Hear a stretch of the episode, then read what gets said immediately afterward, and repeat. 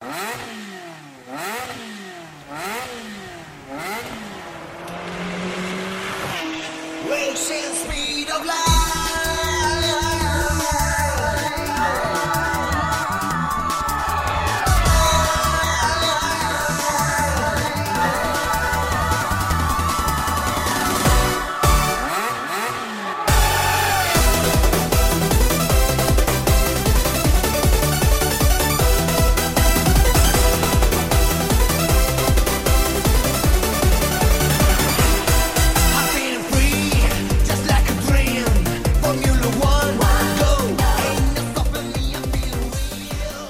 大家好，您现在收听的是最新一期的老麦聊赛车，还是我们的麦格跟斌伟两个人。我们这个宇浩啊，谢大师最近啊，这个连续出差，宇浩光荣那个战死了，没没没没，还还是永远活在人民的心中啊，活在车迷跟我们这帮兄弟们的心中。这是刚刚刚去了一趟这个东南亚，现在呃，今天已经喜闻回国了这个消息，但是又被领导发到西藏去了。所以呢，可能要又要错过，呃，这个节目了。可能未来俩星期，可能他也录不了音。然后呢，大家就是静候佳音吧。我估计他七月份应该是能回归咱这个大部队啊。咱们这节目只要有仨人就就就行。太，对，这本着我台啊，就是太阳电台有一个这个习俗啊，麦哥可能不太了解，就是谁不在说谁。就是为什么我们这个电台啊，在。哎，没什么商业的情况下，我说依然呃艰难的坚持了四年，就是靠这个原则。谁不在说这，就是进了汤二电台，就相当于进了这个同名状了。你不在就说你，为了你怕被别人说呢，就这个没办法，所以呢就得老了勤着录来节目。我们就是靠这个原则，哎，扛到了现在啊。也给大家说说为什么这个最近这个一个月啊，一个月这个没更新节目，其实原因特别简单。就是我这个身体不是不是很舒服，这个肺炎，然后呢，哎，在家就躺了十天，然后之后上班也是一直咳嗽，不是特别舒服，整个状态就不是特别好。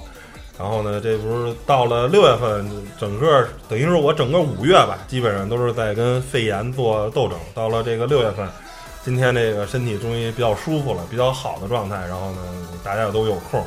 才能再重新。哎，坐在一起聊聊这节目，我觉得，但是没什么，呃，好饭不怕晚，这是我现在这个一个态度，就是说，咱呈现一个相对好的这个节目，我觉得比凑合的呈现一个差的节目，我觉得更值得那什么，就是每每带来的一期节目是有意思的，总比说我糊弄的做出一个大家谁都觉得没意思节目。我们这节目更新嘛，不是说一个固定的频率，对说。呃，比较不不规则性，更新时间不是很规则。随缘，我们这叫佛系录录节目，缘到了节目就有了，知道吗？也是本着这个，通过节目也能交一交友。然后，如果这个节目质量下降了，然后可能也不认可，说这个咱们的这种水水准了。哎，对对对，还是就是说可以不更新，但是更新的话一定是呃最好的这么一个状态。最起码我们尽自己最大的可能是最好，所以先利用这个啊，这前面这个先。给大家聊个小天儿，然后呢，我记着是好像是有一个这个网友啊，给咱留了一个言，咱还是把这个网友之前这空这段时间已经提了很多问题，哎，对对对，然后呢，还是咱呃把这个能有这个问题啊，先先先先给这个回答一下，我我来给大家念一下，这个叫嗯 N A T H A N 一二三四五六啊，这个网友的这个 ID。啊，是这个名字。然后呢，他留言说感谢上次回答的这个问题。啊，他说我觉得现在 F 一运营方面似乎把 F 一往同车比车手方向推，然后而不是让赛车都不同。我其实更喜欢后者。能分析一下 F 一为何要把 F 一印地化吗？呃，都还没说完啊。这样真的好吗？有了这个印地、印地卡、纳斯卡，为何还要把 F 一成为像他们就是做的那样，而不是坚持自己？是不是啊？因为更多的观众喜欢那样。嗯我觉得这个麦哥和斌伟都可以根据这个网友的提问，可以回答一下，你你是怎么看的这个？就是说，这个现在 F 一有点像偏向于美国的这种纳斯卡啊，或者说是印地赛车的这个方向去发展了，而不是说呃坚持 F 一本身自己的一些传统的另外先给好说说好的东西。怎么因为你是怎么看的？呃，首先我绝对不认为这是说，呃，有人喜欢或者是怎样的对对对，这种，所以才做出这种选择，可能还是运营成本的问题。就是因为，当然说说作为世界最顶尖的赛车运动，大家更希望说人类去挑战自己这个造车科学领域的这种极限。但是像法拉利、奔驰这种，就是成绩又好，然后自己这个财力又雄厚的车队，毕竟是少数。像 F 一最早在一零年的时候招标了三个新车队嘛，那时候扩军到十二个车队，二十四个赛车。但是后来就是像那些小车队陆续又退出了，就是险些已经凑不够二十台赛车。然后这样的话，实际上是一种出于成本的考虑，嗯做出一种妥协。但是实际上这样的话呢，当然还有一点就是像托让托德，他以前法拉利的传奇领队，然后他上台之后，他更追求说去让 F 一的科技给民用车一点启迪，然后所以他会去找一种更贴近民用车，或者说，然后他去为了去这样，他可能会强制一些标准统一。但是可能对观赏性来讲，和和大家的参积就是大车队的积极性来说，都是一个打击。对对对对对对，嗯我觉得啊，首先这些车队啊，愿意进来玩这赛事，人都是为了宣传自己品牌。说说实在，F 一赛事是个什么？实际上是个广告平台，对吧？商业平台，它是个商业广告平台，它每年这么多观众，然后全世界这么多人看，它它宣传的是什么？宣传的是这些车队的各自的品牌，等于是给你们车队做广告呢。说白了，那那所以说好了，那这些厂商这些为什么愿意进来玩这赛事，对吧？砸这么多钱，就是为了显示说我家科技牛逼，对吗？我的车好，我的技术能力强，然后你赢了比赛以后，宣传的直接就是你这个品牌直接就打出去了。嗯。这比电视广告、比杂志上广告、比任何媒体的广告都有说服力，嗯，因为你直接在你直接真刀实真枪的，刀真枪的战场上你击败对手了，嗯。这才是能说明说你这品牌的强大，对吗？嗯所以说，我觉得 F 一不应该搞像印地卡、印地卡和 NASCAR 那种同质化。你这么一同质化，同底盘啊，底盘大家都用一个底盘，然后那个呃，这什么什么引擎什么的全都统一了，那还能体现出来哪个品牌强吗？根本体现不出来了，就这么简单，根本体现不出来，是完全只能就是说是能体现出车手的水平，这我们相信，完全就是拼车手了。就像踢足球一样，咱们踢的都是都是一个球嘛，对吧？就是说，呃，或跟其他运动就一样了。但是我觉得赛车运动它之所以特殊，就是因为它是每个人用的武器是不一样的。咱们每个人在这儿比比这比赛，但是我们的武有用刀有用剑的，对就看谁练得好了对。，但是看谁的武器装备牛，嗯就跟打游戏似的。说咱几个人打网游、打游戏是吧？你的装备怎么你要都是战士或者都是刺客也没劲，啊？有战士、刺客、弓箭手什么的，反正职业不同，说说白了就是就是不一样的车手用着不一样的装备不一样的装备在这儿打比赛的。而且是装备厂就是在这儿给自己做广告宣传。而且你有时候刻意的去追求公平的时候，你在另一方面是就会新创造了新的不公平了，就是对对，这这是一种道理上来讲的情情况。而且我觉得我同意你那个观点，就是说，呃，以前像以前不是说都二十个车队都凑爆了，险些就十八个了，呃险些就十八个辆车了。然后那个，呃，他们不是曾经说，一旦少于十个车队的话，就就就就得每个车队三辆车嘛。曾经说过这个补救方案，但是所以说这就导致后来他们把 V 十给减了，V 十当时后来搞不下去了，就是因为成本 V 八、搞搞 V V 六八，一个越来越小。你，但是我觉得啊，就是说你现在哈，你看啊，你有搞混合动力引擎，混合动力引擎你生产成本是没多少，但是你他妈这研发成本又上去了，可能又变相的研发费又上。你看这两年这个这三年法拉利和呃奔驰的那研发费可一点儿不比 V 十那时候少啊，甚至比那时候还多呢。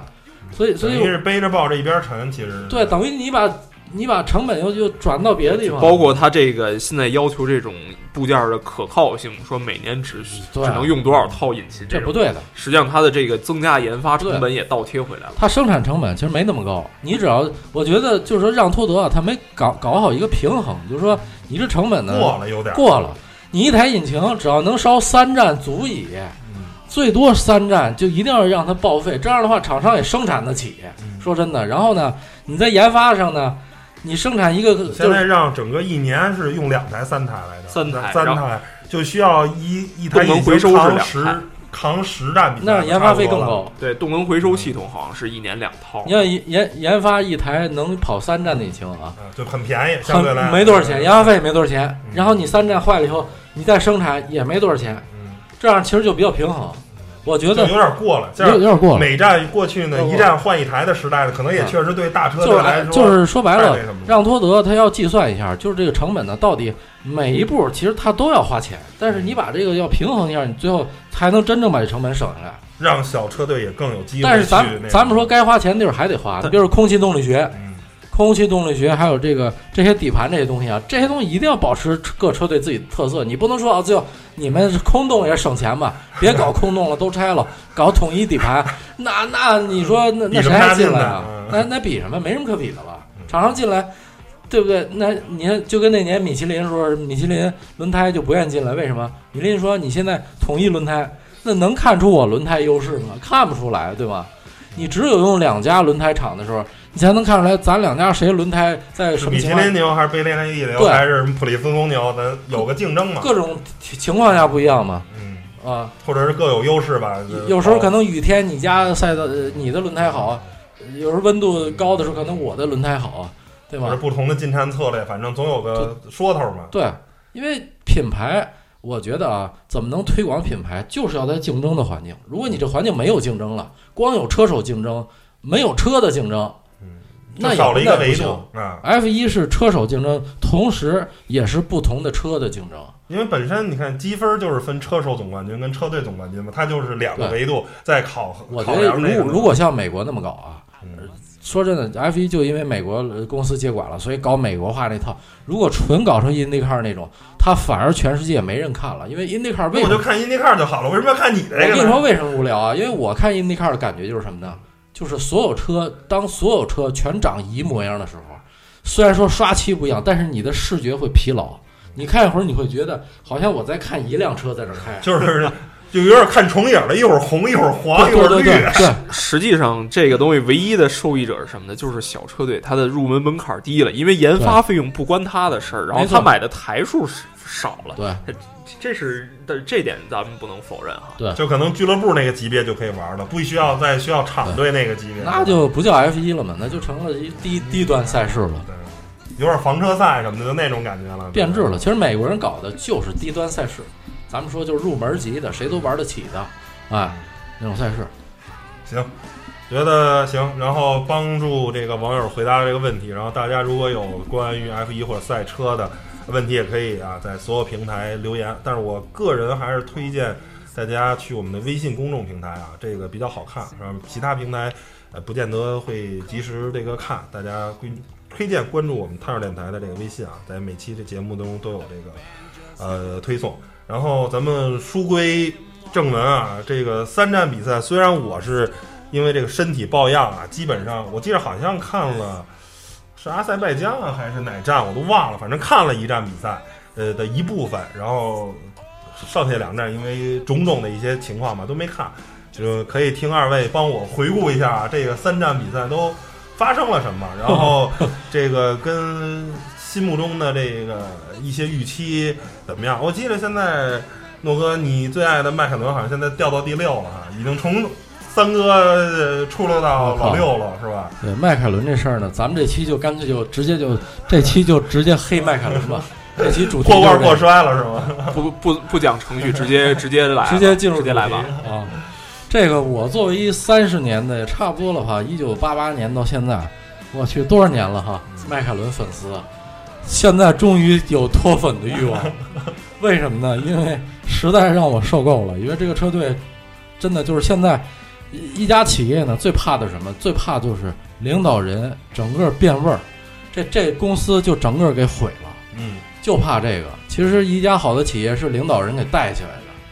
迈凯伦呢，主要是罗恩·丹尼斯 （Ron Dennis），他当时他真的很了不起啊，他的历史咱以后有机会再说。嗯，单聊单聊，咱就说这个人，这个人确实是很了不起的企业家，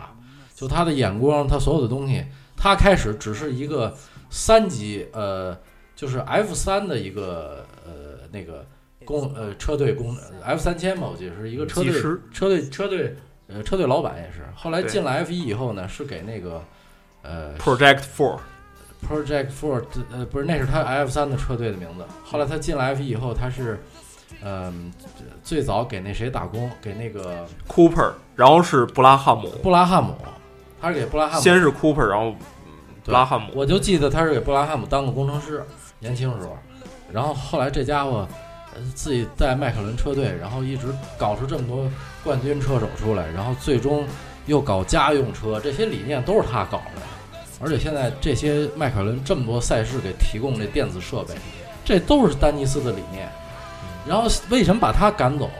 这么好的一个企业家，为什么把他赶走？是因为这董事会太恶心了，就的就是迈凯伦的这个董事会股东构成这个品质不好。就我说这中东人啊，咱咱这悠着说啊，麦哥啊，麦哥差不多啊，差不多得了，悠着说，就来一期种族歧视啊。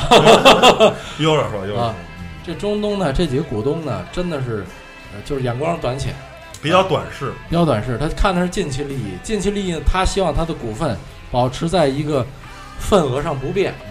但是丹尼斯想干什么呢？丹尼斯想把企业做壮大，因为你迈凯伦作为一家小公司，你你你要发展嘛，你发展的话，你资金的话，你要吸吸引资金进来，你要增资，拉新的投资人进来，拉新投资人。可是这就意味着什么？意味着必然老的股份被稀释你，老的股东那些股份的要被稀释一部分，一的你的占股比例，嗯。你的持股比例要被要要被减少嗯。降低，你稀释你股份。嗯，但是长远来看，其实对所有的股东都有利，因为企业一旦壮大了，利益更高的时候，其实那些被虽然说，比如说原来你持有百分之，呃，咱就说说百分之五十吧，嗯，你你不可能那么高，咱就说你你持有百分之我的梦，我的梦，持有百分之二十，嗯。然后后来我给你缩的剩百分之十百分之十了，嗯，但是你一旦企业大了以后，你这市值翻了好几倍，市值翻好几倍利润翻了很多倍，嗯。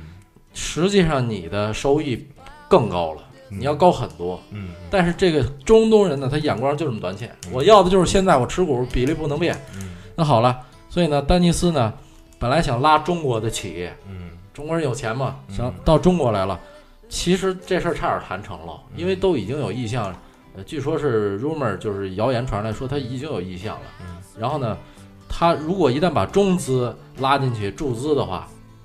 那迈凯伦一下就就是资金一下就能起来，嗯就能就就是无论是对于车队的研发，嗯还是对于他企业发展都有好处嗯。那么董事会居然没批这这么好的事情，董董事会没批啊。然后那几个中东股东就反对，还有那个嗯那个当时他们还有一个大股东，呃，也是那小子是泰泰格呃集团的一个董事，也是反对。然后这几人就联手，就说我们不愿意稀释股份，就是丹尼斯不不能把这个中中国的这个丹尼斯投资人给拉进来，丹尼斯的眼光看的是长远发展，所以所以呢，这一下好了，这一下，呃，其实丹尼斯说真的啊，他自己并没有增长股份，你想想，他自己那点股份，如果他引资进来以后，等于意味意味着他自己的股份也会被稀释。这老股东都会受影响，但是他看的是长远的眼光，他为了企业发展，嗯他是愿意降低自己股股份比例的，这才是好的企业家。但是这董事会太昏庸了，就是联手把他给踢出去了，踢出局了，全盘否认，也踢出局了。所以咱们就说起来，这个同股不同权啊，这事儿很重要，对吧？就是说你不能有严格按照股份来决定你这个人的的在总董事会的话语权。当时丹尼斯就是只有百分之二十的股份嘛，所以他话语权就那么低，然后这个东西最后就导致人家给他踢出去。所以当时乔布斯也是因为股份同股不同权的原因，被苹果曾经踢出去过。后来苹果傻帽了吧，把他踢走以后，你看苹果那几年是什么德行了，是吧？所以说现在的迈凯伦就跟以前苹果是一样的，把丹尼斯踢走，好了，你们自己玩吧。然后你们现在整请了个什么人回来啊？请了个傻帽这老美，这老美就是就是个是个他是个做销售的人，他销售很厉害，他做市场做 marketing，市场很牛逼，就跟那个苹果以前那个张就是那个约翰斯卡利，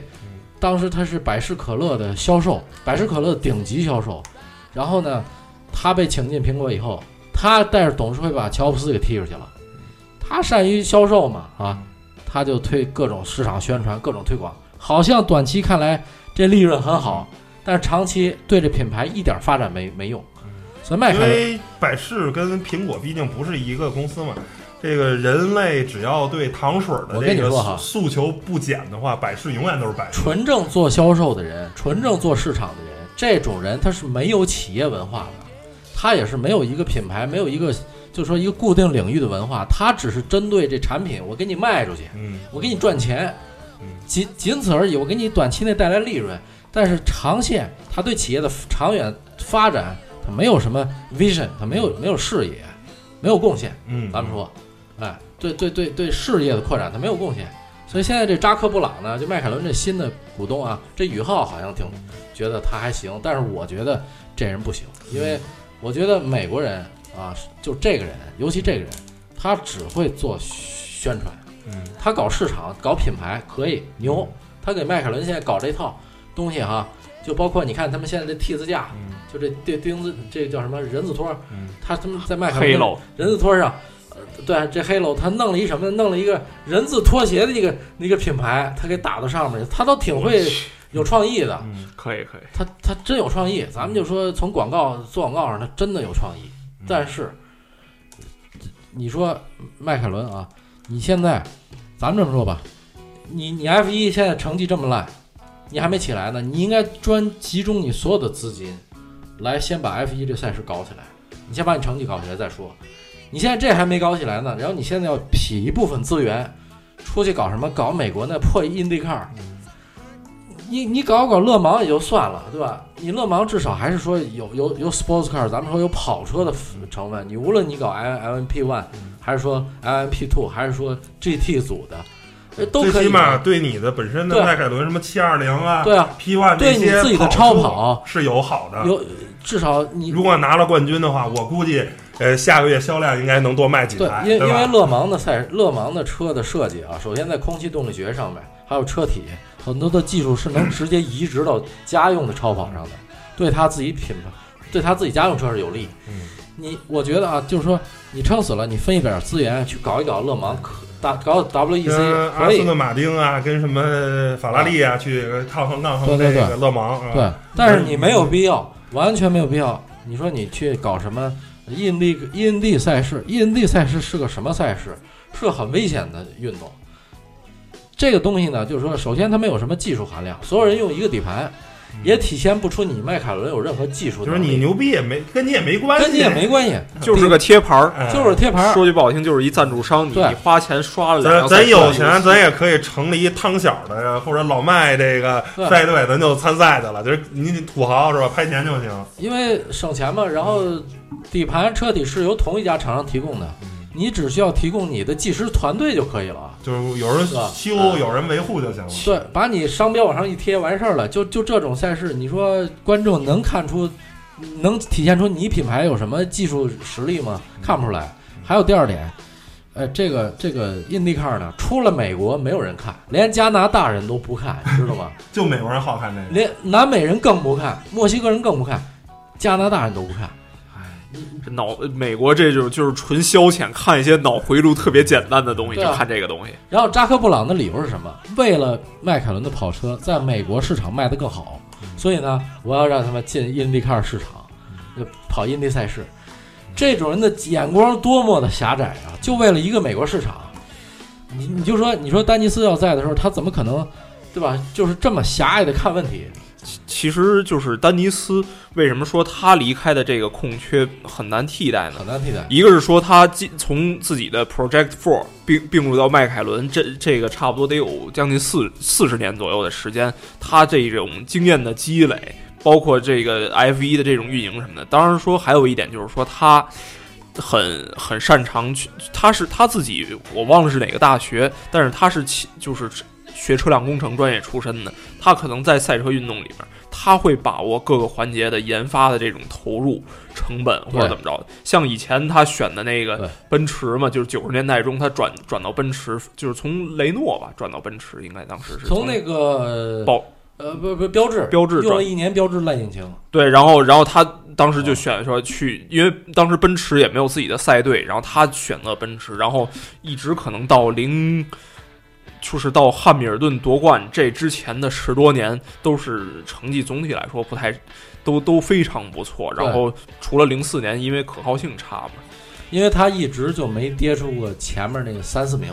就没跌出过第四名。然后那个呃，怎么说呢？就是说，因为丹尼斯吧，呃他当时找奔驰呢，其实他都让奔驰持了点股份了，但是呢，他后来还跟奔驰一块造跑车。但为什么最后两家闹分家了？因为奔驰不愿意让那跑车贴迈凯伦的商标，而且呢，迈他们不愿意搞那个中置引擎跑车。因为丹尼斯的理念就是说，咱搞可以，但是一定要中置引擎，然后呢，这才是标准的跑车的的的这种这种设置。而这个奔驰跟它理念上产生差异了，所以这导致分家了。但是不管怎么说吧，就是说，就就说扎克布朗这人哈，他现在呢没有，就在我看来，呃，你带着阿隆佐，尤其你自己搞就算了，你又带着你的王牌车手去跑 IndyCar。阿隆佐是有可能出人命的呀，我不是开玩笑。这头哥是我，我是头哥最支持粉丝，我不希望这车手出人命，因为 IndyCar 真的很危险，对吧？舒舒马安赫全级别比这个 F 一 差太多了。差太远。我跟你讲啊，那年就是前几年 V 十那时代，呃，美国那个印第安印第安纳波利斯那时候还有赛事呢，就是他那进入大直道时候，曾经三百三百公里时速撞墙，F 一赛车出过两次，都是小舒马赫撞的。但是你知道吗？撞完以后自己走出来了，没事儿了。但是如果你知道那速度，如果是 IndyCar，有可能小舒马赫就当场就死了，嗯因为 IndyCar 它那个车的就是那个整个的安全性差抗太多了撞。抗撞击能力跟 F 一根本就没法比，根本就不是一档次的。是就一五年的时候刚去世的嘛，就 Justin Wilson 也是以前 F 一的车手，就是 IndyCar 去对啊去去世的。对啊，呃，怎怎么说呢？就说 IndyCar，因为你看它每年哈，他们那个椭圆赛道都有撞车，嗯，它只要一撞，你看，其实每一次事故都挺吓人的，都是支离破碎。那赛车就是你看着都都瘆人，撞的那车手你能看见肢体都露外边了，然后你就觉得说这能活下来就是奇迹，真的每一次撞车都是，然后，然后，然后你再去想说，这是你的偶像去参加到这项运动，啊，就是 F 一，而且你这是 F 一的顶级车手，我我就不说这我偶像了，我就说 F 一里这几个最优秀的车手，你让哪位去都不合适吧？是不是？你说你说出条，你就咱就说呃 Vettel，咱就说汉密尔顿，咱就说呃维斯塔潘，咱也算上，里肯里亚多嗯都算上。咱这几个人，你说你让谁去 IndyCar 跑几圈，吧唧撞死了，你说合适吗？就这么优秀的车手，你让人家把命丢在这种垃圾低级别赛事上，值吗？我就觉得不值，真的。而且你的观众数量就只有美国这小市场而且咱们咱们不纠结不纠结这个过程和细节吧，咱们看从结果导向来走，就是迈凯伦这几年来讲，就是他首先赞助商来回的去变动，然后引对这个配件的供应商也在一直的变动，然后现在等于是车队战绩一直不好，而且咱们讲就是这车身越来越干净哈，这赞助商都跑差不多了，这个这确实是咱们不讲说这人是不是内行，但是实际上确实就是你你体育队跟别的车队不一，就是就跟别的东西不一样，你不是光有钱的，你需要有一个在行的人。对，这个 Eric 呢，其实 Eric 这个人哈，就是那个布里尔，他原来在雷诺管理小车队的时候还可以啊，就是那时候带着莱科宁还出了点成绩，嗯，还还可以。但是呢，他进了迈凯伦呢，可能我是不知道他不适应大车队的预算还是怎么回事儿。有些人就是这样，你让他管理小公司可以，你让他管理大公司干了，他他就不知道该怎么调钱太多了，不知道怎么花了。怎么分配，把什么合理的人分配到什么位置上，他反而不会弄了。嗯，然后我不知道问题出在哪儿，就很奇怪。还有就是迈凯伦现在这研发有一个原因导致问题了，就是他们他们是三个呃人一起研发这车，问题就出在这儿。他现在三个工程师，皮特普罗卓摩是空气动力学主管，还有一个人，那个人我忘名字了，那人是是工程那个什么是制造是是负责那部分，还有一个人就是 Tim 高斯 Tim Tim 高斯这人呢，他这么多年了，一直负责这个底盘啊工程学，这人就是一废物。这人每年只要是他负责研发的车，都是迈凯 迈凯伦最差的车。然后今年终于把他踢走了哈，今年终于把他踢了。我就早盼着他就就应该踢走他，因为刚把皮特普普普罗卓摩要从红牛挖过来的时候，他们三个人曾经开了一个小的广告，就是做了一个小的一个视频哈。然后其实一个真正有学识的人，你不应该就是特显示你自己，你应该对吧？就是说也听别人说说。嗯，而那个 Tim Goss 那个他在那段视频里就显示他自己嘛，我懂，我怎么着？我懂，你们俩都不懂。嗯，我其实他知识最差的就是他，哎，而皮特普罗卓摩反而很低调，不不说话。所以那节目看完我就心里有感觉，我说这这迈凯伦如果让这小子掌权，就是那俩人就没话语权了，就是三个人最后意见会有矛盾。哎，三个人意见会有矛盾，所以我觉得赛车研发上，最后还是得一个人拍板儿，你不能说咱比如说就跟咱们仨搞事儿似的哈，一人一个意见，那最后这台车到底听谁的？这设计方向，最后就成四不像了，不然就。最后咱们三个人意见都采用一点儿，然后赛和稀泥肯定是不行的。赛车不是这么设计的呀，嗯。是吧？所以你看红牛为什么强大，就是因为纽维一个人在这坐镇，你底下人不管有多少厉害的工程师，最后汇总东西，纽维一个人拍板儿，我一个人来决定，我们采采用你你们谁谁谁的观点，然后我来加我自己，先民主后集中，最后集中这下很重要。集中一下很重要。实际上，咱们讲说一零到一三这个红牛这个非常势不可挡的四年哈，这个主主要是红牛之内一个就是铁三角。当然说纽维是后来被挖过来的，当然另外两位呢就就是可可以跟之前麦哥说到这个迈凯伦现在的这个人员架构 对，形成一个非常鲜明的对比。呃，首先咱们说霍纳尔这个人，霍纳尔他零五年的时候红牛出设计出 RB 一，然后那时候他刚把美洲虎车队，就是也叫捷豹车队收购嘛。那个时候他是他才多大呢？三十二岁，他七三年生人嘛。然后他为什么这么早就能得到这个车队管理权呢？实际上就是他在最早也是一个车手出身，然后在低级别的那种赛赛事里面，然后他可能就是想的非常清楚，说我看样子不是这块料了。然后我他他就在二十五六岁的时候，他就已经在着力的培养自己这个车队的这种，这就是车队管理的这种才能，所以他后来去，他就是想到说，光撒钱不行嘛，就是因为一个当当年的一个鲜明的反例是谁呢？丰田，就丰田当时的那几年的投入，永远绝对不低于法拉利和迈凯伦，但是他最早最好就拿过年度第四，丰田是最高的，他然后，呃所以他挖挖来的人才就是一个纽维，一个就是刚才麦哥提到的 Prodromo。对，呃，零五零都是零五年底从迈凯伦离职了嘛。然后那俩人真的就是迈凯伦的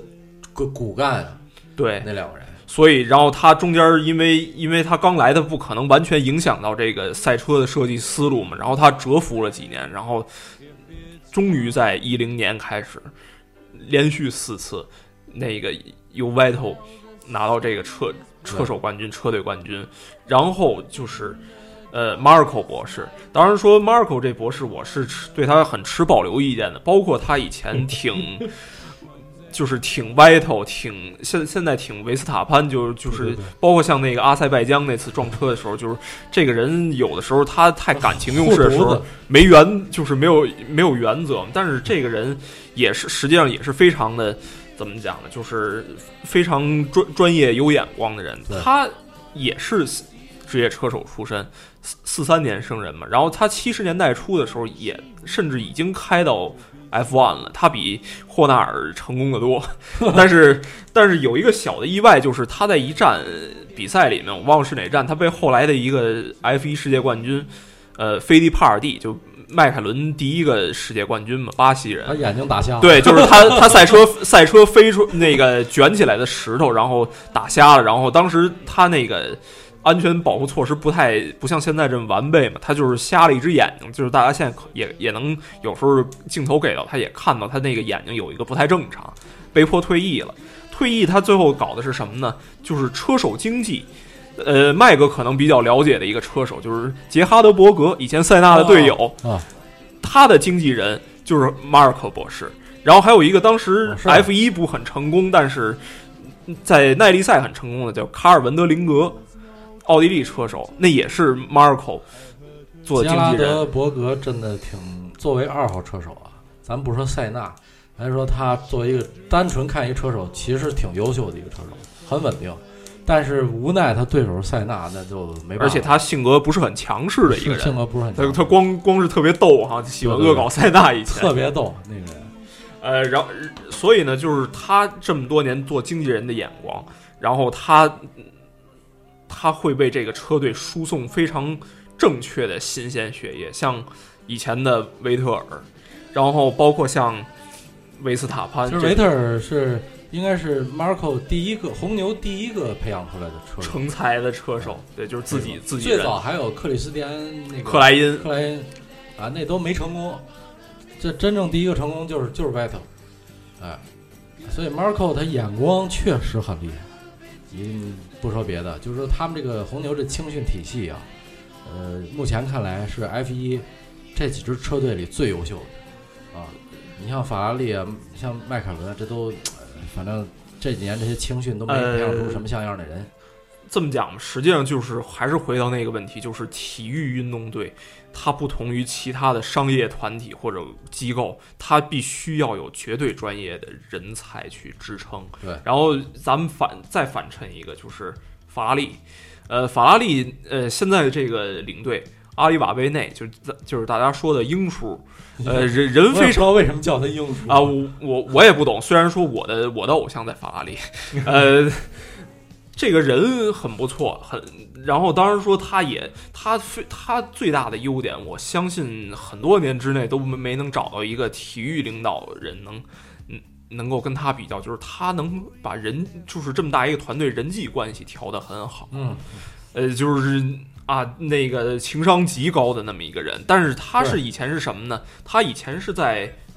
菲利普莫里斯，就是一个烟草机构供职的。他可能到一零年以后，他才进是正式进入一个汽车机有时不。好说，这就跟以前那布里亚托利似的。布里亚托利以前是卖服装的，是一服装商。贝纳通是吗？嗯，你说贝纳通，后来雷诺，是吧？都他搞成功的。他作为一个其他行业的成功商人，有时候进来这领域了，反而有有独到之处。哎，呃，但是可能我我觉得英叔的存在，他可能就是法拉利这几年车的状态回暖，但是对有原因。还是还是差那么一步的那么一个原因但是我跟你说，这这两天有一消息，就是法拉利的那个主主设计师被索博给挖走了，明年跳槽索博了。我觉得那可能是技术支援吧，因为那个大家都知道，那是那是名义名正言顺的法拉利二队，呃，哈斯不是法拉利二队，啊不是哈斯哈斯是法拉利的正经客户，就是实际上说白就是法拉利集中集中在配件上有任何的升级，他都要把最新版的供给哈斯的下一套货的。他不像索博是你你把年初的这一版你直接给他一年多少台配额给打打给他，这这这个索博成立，但是哈斯的话，法拉利这么做可以可以被被判成违约的，甚至但是反正怎么说呢？他既然明年为索博问任职了，他就不能把商业资料告诉法拉利，这个是什么禁止的，逮着就完蛋，就跟那年罚迈凯伦似的，就说麦克考夫兰。嗯，就抓住。其实 F 一车队每个车队都有间谍，嗯，互相都在偷东西，只不过就是那是被揪出来了而已。嗯，你就就是说白了，就是你你别被抓着，被抓着就完了。行，我觉得，呃，说了半天都是这个一些 观点啊。我觉得最后现在已经四十分钟了节目，咱们拿出一点点时间 来回顾一下这三站比赛，因为确实已经发生了太长时间了，咱们稍微说说吧。对对对对对啊啊稍微不用不用太太大的篇幅，因为确实。大家如果看了呢，就看了；没看呢，其实听我们说意义也不大了，因为确实已经都发生了。这个官方每每每次还有那十分钟不到的那个小小集锦。对，咱就那个回顾一下吧。因为我就我就先说我这个时刻吧，因为我刚才查了一下，我看的那站是那个在西班牙加泰罗尼亚。你看了？呃，我看了大概一个小时吧，就是最后一小时。然后我。最后是那个奔驰双，呃，奔驰这个双冠，我的这个中间啊的过程没有，我看过最逗的一个，因为就是我我是很喜欢这个这个这个这个一些政治上的这些东西，我觉得很有意思。就是这个呃，当时蔡澈先生，奔驰的现在的董事会主席啊，CEO，然后是在这个批房里正在看这个比赛，然后呢，就是当。确定了这个奔驰两位车手这个非常好的这个优势成绩啊，就是当时一看，基本上可能都开到最后第二圈、第三圈了吧，马上就比赛结束了，俩人还成绩非常好，也没有什么问题，那基本上就稳稳的，就第一、第二嘛，俩人就比比比较稳。结果呢？就很高兴，这个蔡澈博士很高兴拥抱，然后他边上就是那个尼克廖达，但是尼克廖达也很高兴，但是蔡澈博士想可能是抱一下或者搂一下那尼克廖达，尼克廖达没没鸟他，你知道吗？就是能感觉啊，蔡澈对于奔驰来说，那绝对是奔驰最大的领导了。他虽然不是不是大股东啊，但是他是职业经理人，他是最大的领导，但是能感觉啊，就是。这个 F 一就是这个咱所谓批房啊，就是这个圈儿，就是尼克劳达对于奔驰来说的地位啊很高，就是就我不太鸟你，就包括后面那个猜测博士在看那个汉密尔顿领奖的时候，他站的位置也很靠后，他不在第一排，他大概是也也许啊，因为是碍于他。这个 CEO 的身份啊，他不能挤，跟别的那些车队的技师啊，或者跟那些人去挤啊，他拿冠军，他他毕竟是一个。是吧？他毕竟是一个那么高高位置的人，他他他没法去挤，对他得他得矜持点，就在后面，呃，站在比较后面，人相对少着点，鼓掌，然后高兴。然后呢，但是那个尼克劳达可能是因为地位的原因，他也没挤，但是他看的就是他是在最前头呢，然后在前面鼓掌，就是你能感觉，反正就很有意思啊。俩人都是一个是在 F 一一个传奇人物，另一个是对于奔驰来说，我觉得蔡澈博士是一个非常了不起，就是帮助奔驰。近十年，民用车对整个的现在奔驰的经营状况非常好，跟这个蔡澈先生的这个努力是这个不无关系。但是能感觉到，就在 F 一，这 F 一自己是一圈小圈子。虽然我们是奔驰赞助的，但是呢，我操，我奔驰 CEO 我也不太鸟你。这东西是就是每俩人贡献不一样，贡献领域不一样。这个尼尼奇劳达呢，他是对 F 一车队的贡献很大，包括这个赛事，他都是一个丰碑式的人物。没错。而蔡特呢，他只是家用车有贡献，所以呢，他们互相彼此尊重吧。还是说欧美人呢，嗯，跟中国人理念还是不一样。就是说，欧美人首先他没有这个就是等级观念，他不是说因为你职级确实蔡特要高太多了。对他不是说因为你蔡特是集团主席，你来了以后你比我们谁都牛逼，我们都得敬着你，不是这么回事儿。因为在欧美就是，即使你你是总统。咱们也都是平级的人，咱们都是平等。最起码在批房里听我的，你再就是有点什么嘞，你官儿再大，你县官不是县管，对对对，他跟是吧？对，他跟中国、日本这种地质国家不太一样，不太一样。因为欧美它是比较讲究，就是人与人平等的这种这种环境，所以说它的人文就是这样，就是不管你官儿多大，你来了以后，我们这些小团队，哪怕我们团队的小工程师。哎，也要挤到前面来庆祝，而你老板呢，你远远的，你站后边，鼓鼓掌就行了，高兴高兴就行了，来占个位位置就行了，也不至于说每个人都对你卑躬屈膝的。你所以说，在领导您前面鼓掌，您前面那个怎么着？没有那一说，没有在那在国外没有人会敬着领导，因为说你是 CEO，因为你是领导，我们就得敬着你，没有那一说。哎，就是说这这种是不存在的，所以所以说，呃，这倒很正常啊。就反正挺有意思的啊，对，我觉得麦哥跟那个斌伟可以分享一下你们这三站观下来，觉得一些高光时刻、有意思的、值得给大家分享的。我我非要说的一个事儿，可能就是也是要影响明年，甚至说后面几年的一个事情，就是阿塞拜疆红牛两两个车手因为因为内斗双退，最后撞了。那个对那个视频我后来对，就是回看了，因为就是维斯塔潘嘛，就是一个属于非常碰碰车又碰碰车了，非常强硬，就是过于有点过于强硬了嘛。虽然说咱们那个觉得说多次变线这个禁被禁止不好，但是他这个有点很过于强强硬，就是因为看过内战比赛，包括排位赛、练习赛的朋友会知道，就是阿塞拜疆那个跟普通的赛道有一点不同是什么呢？就是它的路面。非常颠簸，它不是一个说你你想怎么操控怎么操控的，就是像大家在那个老城区那个赛段，就是你错过刹车点，好多的人就是不打方向盘了，就是直接冲到那个逃生通道里面，然后再再掉头回来。然后因因为就是你你你去猛打方向盘的去重刹，可能会更危险严严重的失控嘛。然后但是当时维斯塔潘在三百三十公里吧，咱们不不敢更更更高了说，因为我也没有车载。三百三十公里的情况下，他去关里卡多的这个车门，这个可以说是一种非常极端的一种行为了。然后可能就是最后导致就是里卡多会更多的会去考虑像奔驰或者法拉利的车手席位，因为这两个队的二号车手可能现在也说不准嘛。因为奔驰对博塔斯目前可能还不依然不是很满意，而且法拉利。可能也是希希望能做出一些改变了吧，因为莱克宁今年年就是到到生日是三十九岁，也准备该这个我光荣隐感觉我。感觉哈，我感觉就是今年肯定是奔驰跟法拉利夺冠了，也就是说肯定是汉密尔顿和 Vettel 两个人争世界冠军，这是没跑的哈。也是两个车队争世界冠军。对，但是这两个人呢，肯定得有一个人是输，一个人赢。嗯，那么年底就看谁输了，谁输谁滚蛋？谁就失去话语权。不是说滚蛋，嗯谁就失去失去了什么话语权呢？就是有可能失去挑选第二车手的指定第二车二号车手的话语权。那么比如说谁输了的话，可能这个车队的二号车手。明年就有可能是里卡多，因为里卡多其实去去奔驰、去法拉利都一样嘛，都是好车嘛，是吧？对，反正都比他现在的车强。都比他现在车强啊。而且他他不像他不是新秀，你说如果像法拉利底下的勒克莱尔，你把他提上一队，你跟他说啊，就是说那个你现在还是在积攒经验，然后全力去去辅佐维特尔，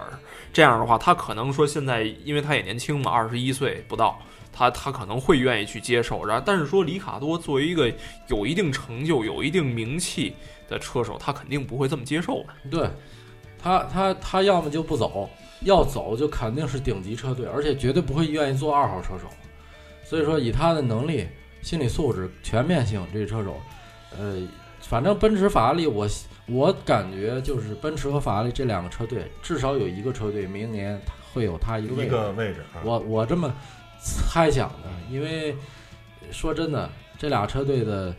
咱们就说二号车手吧，无论是博塔斯还是 Kimi，这个这这这水平全面性跟里卡多不是一档次的，啊，所以说顶级车队呢，毕竟这两这是现在成绩是顶级车队，所以他们从车队角度出发，还是希望要最好的车手，这肯定的。嗯，呃，是吧？然后，但是实际上就是，呃，目前来说，目前来说摆在纸面上的消息就是，里卡多和法拉利有一个双向选择权，就是他签到六月三十号。对但是实际上大家都知道，就是法拉利，呃，特别喜欢每年蒙扎附近。去去宣布一些大的动作，而且就是大的车队一般也都是到年底，可能一切尘埃落定了再决定。这是给法拉利一个很大，呃法拉利包括奔驰一个很大的难题吧。当然，而且就是说这两个车手可能也是尽量给自己争取一个话语权，因为虽然说可能说大家都知道说维特尔一四年和里卡多搭档，这是他的生涯一个比较低谷的时期嘛，对吧？那个但是反过来还要想一个问题，实际上汉密尔顿。有人说汉密尔顿不会害怕里卡多，但是我觉得不害怕是一方面，但是欢不欢迎是另一个方面。对，因为他零七年和阿隆索，包括一一四年到一六年和罗斯伯格，这都是属于啊那个两个人去去去需要在人车技甚至于人脉上去争夺其实。其实你知道零七年吗？和就是还有罗斯伯格那事儿啊，都是汉。我虽然支持汉密尔顿啊，但是汉密尔顿实际上他有很大责任，他这个人不会处人际关系，太直来直去，太直来直去了，他还没有就包括零七年他跟阿隆索那关系，其实他的责任更大，是他自己先不干了，不是阿隆索不干，是他开始他带着他老爸，尤其是他老爸先有意见了。你有什么意见啊？对不对？呃，这东西就是你老爸先不忿，然后带着你儿子又不忿，然后给丹尼斯施压。这这这最后，丹尼斯一看，这我自我家自己养的车手，那就就护一下吧，是吧？这一下坏了，阿隆索不干了。这东西就是这样子，就是其实，其实汉密尔顿呢，后来包括他跟罗斯伯格这关系，我觉得也是他。首先，他这个车手，我说两个弱点，一是他没有幽默感，他没幽默感，他不识逗。人一逗他，有时候你看，就你你没发现有个细节吗？哈，好几次就是赛后发布会上，你看那个有时候维特尔爱开玩笑，或者有什么其他车手开个玩笑，你看有时候那汉密尔顿他不识逗，一逗他容易急，他容易掉脸子，他有时候他来一句噎人挺难听的。他跟 Kimi 俩人都有这毛病，就是不识逗，一逗容易急。然后他跟队友的关系也是就更是这样。然后他跟罗斯伯格那时候，其实我觉得汉密尔顿有些事儿吧，他完全可以就是给他化解掉跟队友这种关系，但是他搞的就是太，呃，怎么说呢？面子上太让对方也下不来台了，有些事情。然后我觉得汉密尔顿这车手就是，呃，怎么说呢？他他不太会搞这种人际关系，他不太会。所以一旦队友强的话，他自己就跟队友，首先他先把队友当成敌人，他自己已经从心理上，就是从那个他的表情上，从肢体语言上，你就能看出来。比如特别有，危机感，哎，队友有时候跟他握手，他不愿意握；队友有时候跟他是怎么着，他不愿意拍个搭理掌什么的啊。哎，啊，他不愿意搭理人家，或者说他这站成绩如果不不如队友的话，他不会像阿隆索这样下去跟人握握手。阿隆索就面上很过得去嘛。其实这站我成绩一般，即使这站你好了，但是马萨曾经在法拉利时候有那么两站排位赛，就是正赛超过阿隆索了。记者又使坏，记者就问阿隆索说：“那个你能接受你队友比你成绩好吗？”阿隆索一乐说：“说没什么了不起的呀，我相信我自己的能力。他这站比我有强，你看我下站再扳回来的，人笑呵呵的，但是人跟队友永远是一个，我我我跟你握手，给你祝贺你这么一关系。但是那个汉密尔顿不是，汉密尔顿是我绝对不能允许，有点小心眼儿，说白了就是就是心眼儿小，就是心胸不够，嗯说白了。所以这个东西呢，就是你跟队友，那队友肯定就得弱呗。说白了，队友要强你，你就不干了。就得是一软柿子，你要是一硬柿子就捏不了。对啊，他跟人没法，他自己就不知道怎么跟人相处。而而且他有时候也怕那种说情商特别划得来的那种。对，就是你比如说像像巴顿嘛，他他当时可能最后实际上就是在在管理层失宠，然后最后车队不太就是更偏向于巴顿了，所以他最后被迫可能就是他肯我相信他绝对不会特别甘心去离开，因为当时丹丹尼斯也在队嘛，那那真是跟自己再生再生父亲似的那那么一个人，对对对。他他当时就是因为惠惠特马什就不宠他。你看那二零一二年他们有最好的车，比红牛那台车啊还要好那么一点点，但是有些赛道还是红牛有优势，但是反正基本上差不多吧。但是呢，你有了最好的车，那你得把侧队向你一号车手倾斜呀、不的，这惠特马什从澳大利亚站开始就是从进站策略上就倾向于巴顿，就完全就是公平化，完全不给汉密尔顿一点儿策略上的倾斜，完全不给。所以这就导致最后到年底，你看那一年下来，汉密尔顿机械故障比巴顿要多，然后然后策略上也导致他在进站策略上也没有巴顿占优势。嗯，就他年底他积分那年就是导致他损失。新加坡站，你那个变速箱坏了以后，他直接就意识到，那是他要转转去奔驰的一个转折点了，啊，就是就像你他说的，就是边远说的这个人际关系，还没还跟没搞好。行，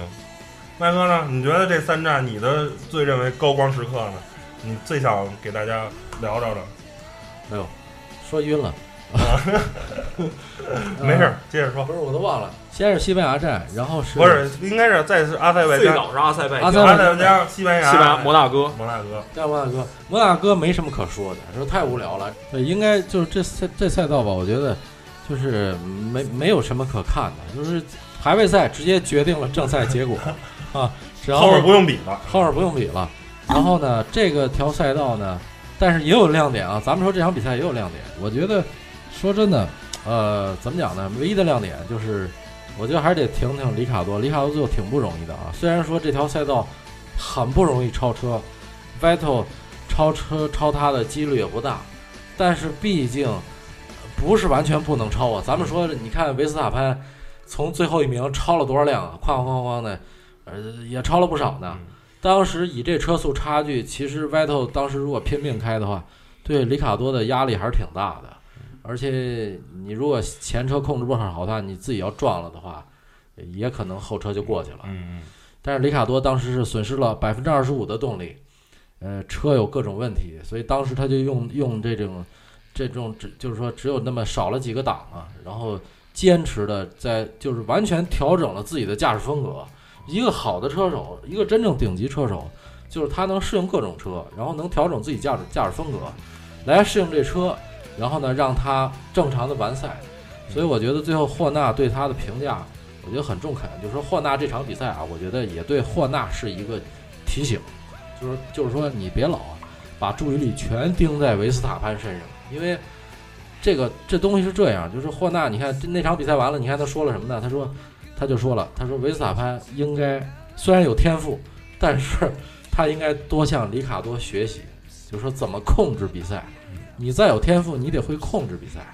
你要你要不懂得说怎么让你自己去适应不同的车，还有在比赛中你顺风局、逆风局都得能打。对，你怎么控控制全局？你怎么下这盘棋？你你最后你天赋再大，你也会完蛋的。所以呢，霍纳就是我觉得里卡多这事儿呢，对霍纳也是个提醒，就让他明白了，就是说，嗯对吧？不是说你你车队里就维斯塔潘强，不是那么回事儿。所以所以呢，这场比赛我觉得最大亮点就是这个，还有就是，呃。啊，对我还是得说说，我现在新这帮小车手里头啊，我跟斌伟，我们俩一人支持一个。呃，斌伟呢支持这个这个谁，呃，勒克莱尔，我呢比较支持加斯利。呃，咱就说这前两场比赛哈，这俩小子表现都不错。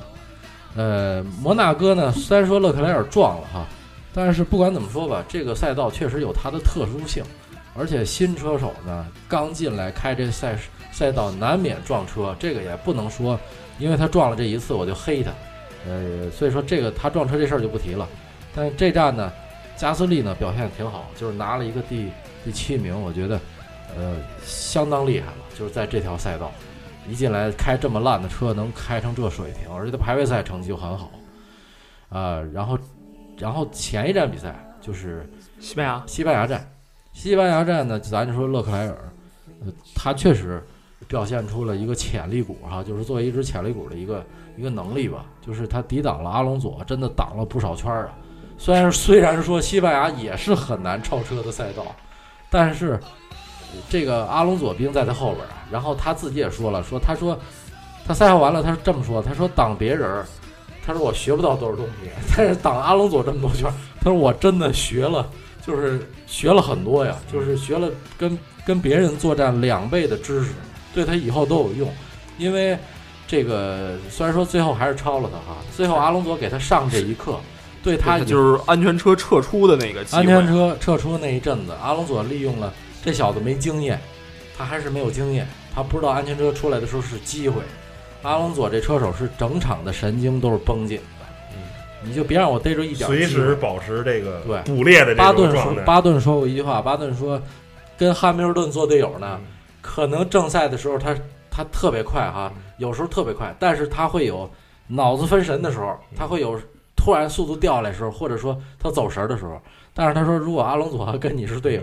他这场比赛你你一秒钟你都不能分神，因为他他的注意力永远是在那儿，只要一点机会让他逮着了，他就过去。所以呢，内战等于就是阿隆索给给这小小小伙子呢上了一课，给他给他上了一一堂经验课吧，就是说安全车出来的时候。你你失神了，等于就是你没集中注意力嘛。我抓着这机会了，啪，我过去了。所以这这东西也无可厚非。所以勒克莱尔他说的也没错，等于是这个对他的以后的人生的成长，我觉得是很有益处的。因为他以后再碰上这种情况，他就很注意了。在安全车的时候，在任何情况下，我都不能分神，就不能光原地画龙那种，是吧？对。他之前可能也是挡阿隆索挡那么长时间，他太美了，太高兴了，你知道吗？我一看，我操，你也过不去，你也过不去，我也挡你这么久了，我结果他他就掉以轻心了，他没想到安全车是机会，嗯所以这这这个那场比赛我看完，我觉得说，哎，这不错，至少他挡了那么多圈儿还没犯错，这就很不容易啊。然后呢，呃，所以说他和加斯利，我觉得今年看下来这两个人，呃就说这些老老一批的，等他们退休以后，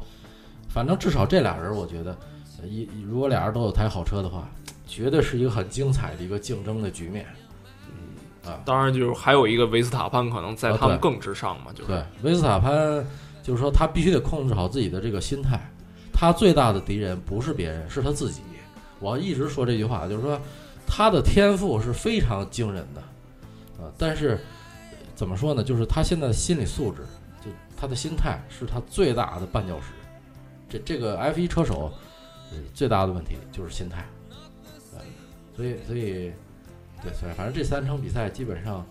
呃，阿塞拜疆这俩人这撞车呢，也是也是，我觉得红牛失策吧，当时不应该让他俩，不应该太偏向维斯塔。说真的，对，因为实际上当时是里卡多在赛道上里卡多过去了，然后过去了，通过一次停战，维斯塔潘又翻回来了。等于是红牛做的嘛，等于是老板给做的啊。你在赛道上把他超了不行，因为人家是一人家维斯塔潘是一号车，是一是一号车队车手，车队宠的车手，那我通过进站，我车队给你做一下，让你又跑他后边去了。里卡多肯定不干了，那出来以后他疯狂的超他，肯定疯狂超啊，所以他他选择那超车点也不好，就是那个口儿那个那个缝隙已经非常窄了，他还要去钻，必然两个人会撞上。所以那个维斯塔潘他要稍微一晃，这俩人就撞上了，这也是当时红牛的管理层出问题了。哎，所以我我总感觉就是红牛这么管理下去，如果他不调整他的管理策略，分出一二车手来，早晚出问题。如果你你一直这么宠维斯塔潘，你一直这么让里卡多来当二号车手的话，那年底里卡多是必走的，他不是说人家人家有出路，有的是出路。人对人家不是没有车队不想要，对，行我觉得行，把这个三站比赛回顾完了，然后麦哥也抒发了自己关于这个迈凯伦的这个不争气的这个 郁闷的心情。然后本期节目就先到这儿，然后谢谢大家收听了，咱们下期再见，好吧？拜拜拜拜下。期再见。sister.